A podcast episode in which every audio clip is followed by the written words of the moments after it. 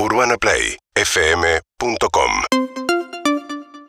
Bueno, nos vamos a San Pablo. Breyer Pires es periodista, votó por Lula eh, y está en línea. ¿Qué tal, Breyer? ¿Cómo te va? Hola María, buen día. Un placer hablar con vos y con los argentinos. Igualmente. Bueno, están, me imagino, esperando algún tipo de pronunciamiento de parte del presidente Bolsonaro respecto a su derrota electoral. Todavía Bolsonaro no, no, se ha, no, ha pronunciado ni por reconocer la derrota, tampoco con sus seguidores, con sus electores. Entonces hay una preocupación de que no reconozca la victoria de Lula, de la izquierda en las elecciones, y bien, amenazó toda la campaña que podría eh, haber una intervención en las elecciones y hubo muchos disturbios ayer durante las votaciones, sobre todo en Nordeste, y ahora hay esta preocupación de cómo será la transición, si habrá o no un reconocimiento de esta victoria de Lula. Claro. Ahora, el Tribunal Electoral ya le concedió la- el triunfo a Lula. Sí, sí, esto ya está, está reconocido. Las elecciones en Brasil, el proceso electoral es un ejemplo mundial. Eh, el resultado salió poco más de tres horas eh, cuando cerró la, la votación. Entonces, eso para nosotros, eh, sobre todo los que votamos en Lula, es algo muy confiable y el Tribunal Electoral ya reconoce, así como muchas lideranzas internacionales, incluso Alberto Martínez, presidente de Alberto Fernández, Fernández. presidente de Argentina.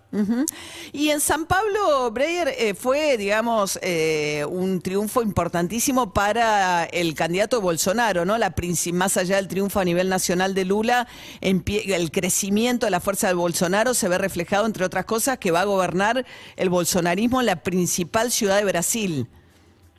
Sí, sí. eh, la verdad es el candidato de Bolsonaro va a gobernar el estado. El y estado. eso incluye la, la ciudad de São Paulo. Pero ya era algo esperado, ¿no, María? Por las encuestas, también porque São Paulo es un, un estado que históricamente eh, no le gusta PT al partido de los, de los trabajadores. Entonces sería muy difícil que Lula consiguiera una victoria aquí.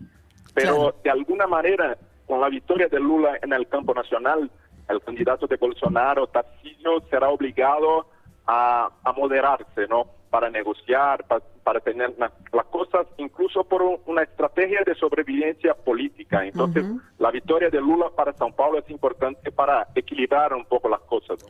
Breyer, te pregunto ahora más como ciudadano brasileño que como periodista. Sé que se jugó mucho emocionalmente para los brasileños. Tengo familia además en Brasil que ayer literalmente se lloraba eh, de la emoción en este caso porque vivían con mucha angustia la posibilidad de que Bolsonaro ganara su reelección. ¿Cu- ¿Cómo fue para vos?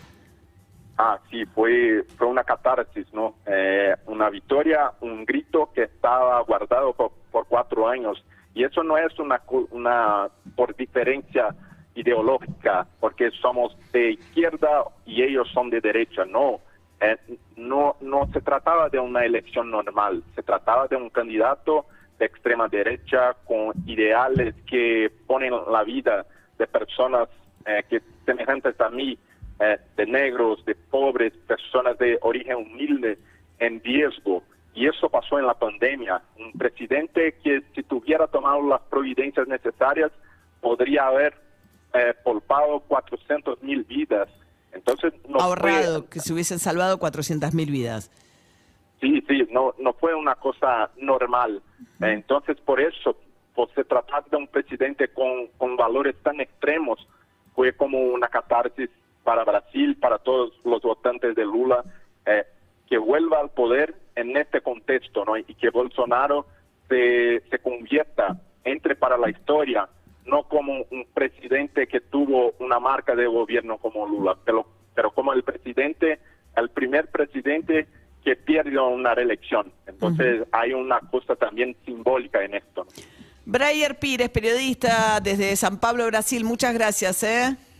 Gracias María, un, un placer, un abrazo Igual- a todos. Igualmente. Seguinos en Instagram y Twitter. arroba urbanaplayfm